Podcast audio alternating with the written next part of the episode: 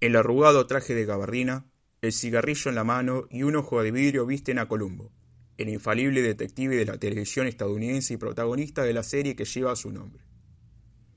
En el séptimo episodio de la segunda temporada, titulado La partida más peligrosa, nuestro detective debe atrapar a M. Clayton, un gran maestro de ajedrez estadounidense que planea asesinar a su rival soviético Tomlin Dudek para convertirse en campeón del mundo. Durante el transcurso de este episodio, Clayton disputa en un restaurante una improvisada partida de ajedrez con Dudek, la cual, después de varias maniobras, termina por perder el gran maestro.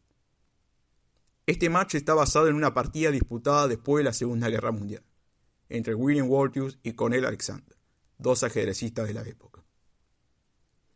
En este encuentro, apreciamos una partida de ajedrez al comienzo tranquila, donde ambos jugadores buscan posicionar mejor sus piezas, pero termina con un fino golpe táctico que deriva en jaque mate.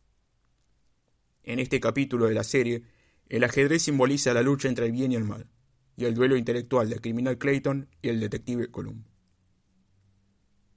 There's just one other thing, sir. What's that? I'll explain it to you in a minute.